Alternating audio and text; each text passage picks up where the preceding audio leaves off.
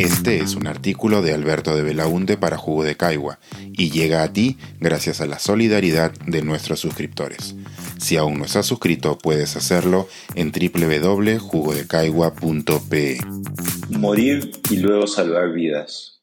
Cinco mitos sobre la donación de órganos que debemos superar. Este 23 de mayo es el Día Nacional del Donante de Órganos una fecha muy relevante si consideramos que el 76% de peruanos le ha dicho que no a la pregunta del DNI sobre si donarían sus órganos después de su muerte.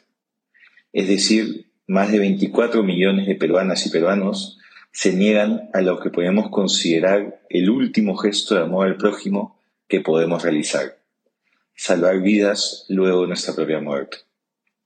Un gesto que, además, no nos afectará directamente en lo más mínimo, puesto que nuestro paso por esta realidad ya habrá llegado a su fin. ¿Por qué la donación de órganos no es más popular en el Perú? Quizás se deba a la existencia de una serie de mitos que circulan alrededor de este gesto altruista. Por ello, aprovecharé este espacio para tratar de desmentir lo que más he escuchado repetir. Mito 1. Si pongo en mi DNI que soy donante de órganos, el personal médico me dejará morir en una emergencia. Ese es un mito muy difundido y no existe ninguna investigación o denuncia que lo sustente, como ha ocurrido con estos mitos urbanos que han crecido y que nadie sabe de dónde salieron, como los tatuajes con droga en los dulces infantiles en los noventas o las, entre comillas, agujas con sida en los cines a inicios de los 2000 fantasías que tanto repetirse se instalan como si fuesen realidad, pese a no haber indicio alguno para ello. El primer deber de cualquier médico o profesional de la salud es salvar la vida de la persona que tiene al frente, y a eso aboca todos sus esfuerzos. Un médico no tiene incentivos para la búsqueda de donantes y, por el contrario, se arriesgaría a denuncias y sanciones penales si se demuestra que dejó morir a alguien. Mito 2. Si digo que soy donante, puedo ser víctima de traficantes de órganos. El grado de sofisticación y especialización que se requiere para trasplantar exitosamente un órgano es muy alto. En Lima, por ejemplo, solo dos hospitales hacen este tipo de procedimientos médicos. La idea de poder realizar algo así en la clandestinidad resulta inverosímil. Es otro de esos mitos que circulan mucho no solo en el país, sino en la región. Hace unos años, la BBC publicó un reportaje donde se revela una falsa campaña mediática en México sobre supuestas mafias de traficantes de órganos. Leer el reportaje en el enlace colocado en el artículo. Pero pongámonos en el supuesto negado de que el tráfico de órganos sí existe en nuestro país. Me van a decir que quienes están involucrados en esta actividad ilícita respetarán lo que la persona ponga en su DNI respecto al destino de sus órganos? ¿Solo traficarían con aquellos que están a favor de la donación? Curiosa deontología criminal. Mito 3. Mi familia tendrá que cubrir los gastos de la donación. Todo el proceso de donación, traslado y trasplante es realizado y cubierto por el Estado. Los familiares no tienen que cubrir ningún gasto, el Sistema Nacional de Donación de Órganos se encarga de todo. Mito 4. Soy una persona religiosa. No puedo donar órganos. Habría que revisar a qué religión pertenece la persona, pero es probable que también sea una afirmación injustificada. La mayoría de las religiones permiten la donación de órganos y tienen un discurso favorable.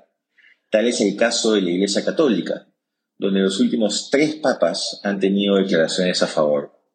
El Papa Juan Pablo II dijo que los cristianos deberían aceptarse donantes de órganos como un desafío para su generosidad y amor fraternal. El Papa Benedicto XVI dijo que, y cito, los trasplantes de tejidos de órganos representan una gran conquista de la ciencia médica y son ciertamente un signo de esperanza para muchas personas que atraviesan graves y a veces extremas situaciones clínicas. Cierro cita.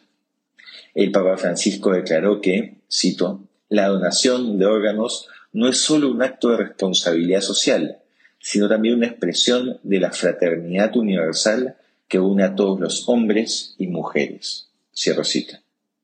He encontrado también declaraciones a favor en varias iglesias cristianas, como la adventista, presbiterana, pentecostal y bautista.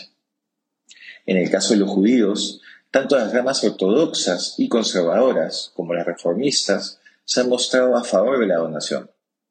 El rabino David Golinkin, profesor de Derecho Judío en el Chester Institute of Jewish Studies en Jerusalén, lo explica de esta forma. Es una mitzvah, mandamiento, donar órganos después de la muerte, porque quien salva una vida se considera como si hubiera salvado al mundo entero. Esto citando el Mishnah Sanhedrin 4.6. Mito 5. Si tengo alguna condición de salud o enfermedad, no podré donar órganos. El estado médico de cada persona se evalúa en el momento de su muerte para determinar qué órganos y tejidos son viables para la donación. Con enfermedades crónicas o graves o víctimas de accidentes, igual pueden ser donantes de órganos que no se hayan visto comprometidos. Lo mismo sucede con las personas que consideran que ya son muy mayores para ser considerados donantes. La evaluación médica determinará si eso es así o si hay algún órgano o tejido que sí puede ser objeto de donación. Si la información en este artículo tiene sentido para usted o si ayudó a acabar con alguno de los mitos que todos hemos escuchado, lo invito a que revise su DNI y convierta el no en un sí. El enlace lo comparto en el artículo. Más de 7.000 pacientes en nuestro país se encuentran a la espera de un órgano para seguir viviendo. La ciencia está de su lado, pues existen los tratamientos para salvarles la vida. Ahora solo resta que nuestra humanidad también lo esté. Este es un artículo de Alberto de Belaunte para Jugo de Caigua y llega a ti gracias a la solidaridad de nuestros suscriptores. Si aún no estás suscrito, puedes hacerlo en www.jugodecaigua.pe.